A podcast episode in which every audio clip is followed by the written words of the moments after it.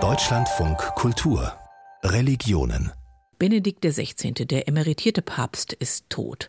Darüber wollen wir natürlich jetzt in Religionen reden, denn Josef Ratzinger, Papst Benedikt XVI., hat über Jahrzehnte katholische Theologie und Kirche mitgeprägt. In Deutschland genauso wie später dann im Vatikan in Rom. Meine Gesprächspartnerin für eine kritische Würdigung dieses Papstes ist Friederike Sittler, Journalistin und katholische Theologin. Herzlich willkommen. Vielen Dank. Als Friederike Sittler in den 90er Jahren Theologie studiert hat, war Josef Ratzinger Präfekt der Glaubenskongregation im Vatikan und damit verantwortlich für die Wahrung dessen, was als rechte katholische Lehre gilt und galt. Und als Journalistin hat Friederike Sittler dann die Zeit des Papstes begleitet. Von Momenten der Begeisterung, gerade in Deutschland, Stichwort Wir sind Papst, bis zu Momenten der Be- und Entfremdung und schließlich zum Rücktritt vom Papstamt im Jahr 2013.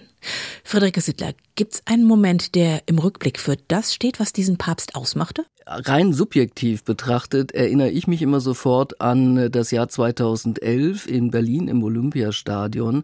Ein Stadion, das ich kannte auch von Katholikentagen, wo Gottesdienste gefeiert wurden mit einer großen Begeisterung und Lebensfreude.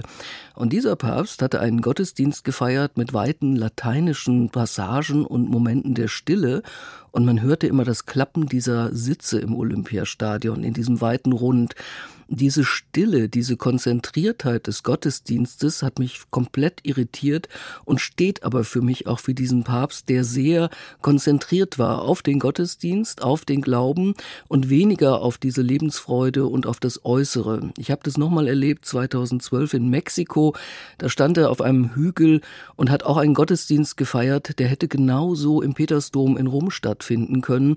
Eine komplett westliche Theologie, sehr konzentriert passiert und da standen die Mexikanerinnen und Mexikaner in der Sonne und haben sich wahrscheinlich gefragt, was passiert dir eigentlich gerade da, wo wir sonst oft davon sprechen in der Theologie von einer Inkulturation des Evangeliums, also auch das Zugehen auf Menschen. Das war nicht die Sache dieses Papstes.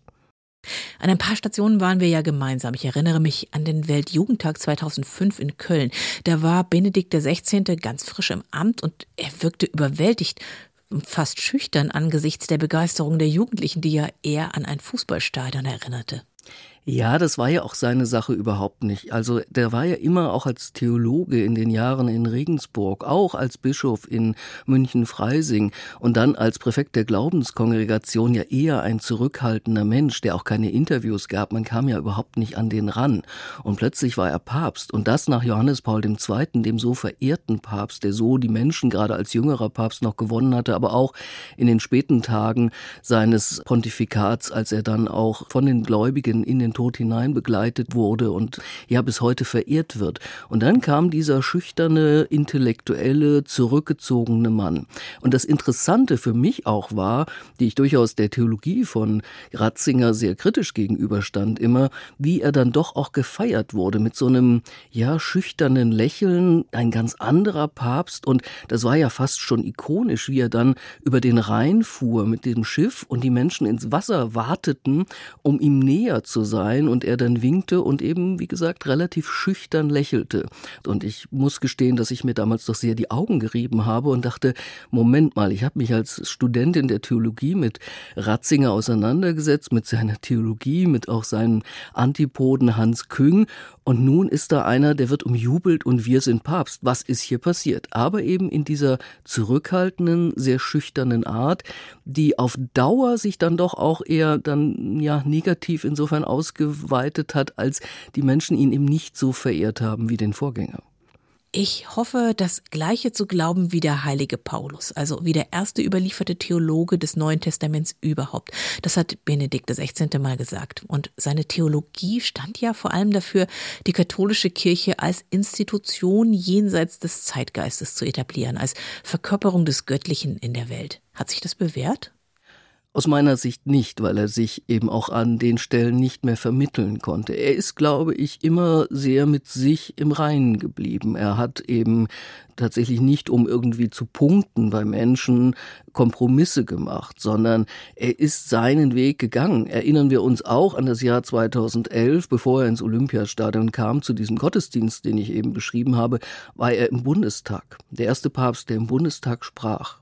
Nun rechneten wir alle mit einer vielleicht gesellschaftspolitischen, theologisch unterlegten Rede. Was hat er gemacht? Er hat eine quasi Naturrechtsvorlesung gehalten.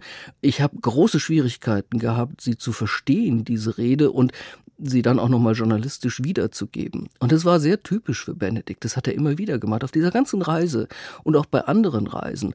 Oder auch an der Stelle, wo er so fürchterlich dann mit den Muslimen äh, in Konflikte gekommen ist, nämlich diese Vorlesung an der Universität in Regensburg. Da hat er einen byzantinischen Kaiser aus dem, glaube 13. Jahrhundert zitiert. Das ist erst gar nicht bemerkt worden und wurde dann zum großen Skandal. Weil man es eben als Ablehnung des gegenwärtigen Islams auslegen und verstehen konnte. Genau, wenn man es aus dem Zusammenhang dieser wissenschaftlichen Rede herausnahm, und so funktioniert Öffentlichkeit halt, dann war es ein Skandal. Wenn man es im Denken von Benedikt verstand, nämlich ein Professor, der sich auseinandersetzte und der dann innerhalb eines Vortrags auch ein Zitat verwendet, war es eigentlich völlig logisch und war es keine Provokation. Das hat er aber auch nicht einschätzen können wahrscheinlich und ist auch nicht gut beraten gewesen an diesen Stellen. Man muss allerdings auch dazu sagen, er hat es wieder ausgebügelt.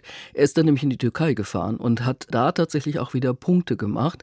Und er ist übrigens auch der erste Papst gewesen, der in Köln bei dem Weltjugendtag in einer Synagoge war. Und er ist, das muss man auch sagen zu seiner Biografie, derjenige gewesen, der nach Polen gereist ist. Das ist ein Vorgänger Johannes Paul II. natürlich des Öfteren. Aber er ist als ehemals mit 14 Jahren Hitlerjunge, dann Flakhelfer, dann Wehrmachtssoldat, er ist nach Auschwitz-Birkenau gefahren. Also er hat auch immer wieder Zeichen gesetzt. Ich glaube, dass das aus einer großen Frömmigkeit heraus auch kam.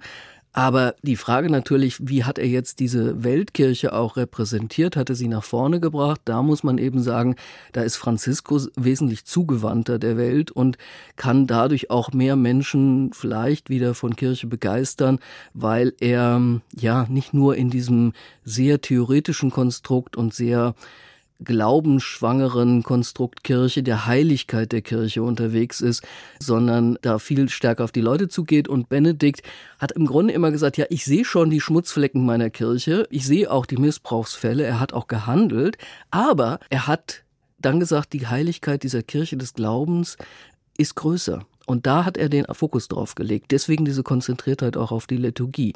Das ist aber in der heutigen Zeit wirklich schwer zu vermitteln. Stichwort Missbrauch. Da geht es ja vor allem darum, wie die katholische Kirche als Institution darauf reagiert, auf sexualisierte Gewalt und Missbrauch durch geweihte Amtsträger.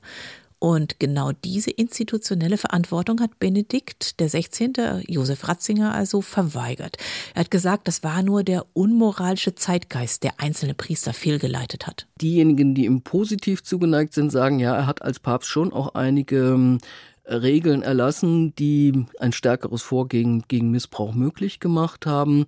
Und insofern, da hat er gehandelt, aber die letzten Monate, Jahre haben natürlich die Vorwürfe, die dann auch in seinem ehemaligen Erzbistum München-Freising erhoben wurden, nochmal sehr seine Amtszeit überlagert.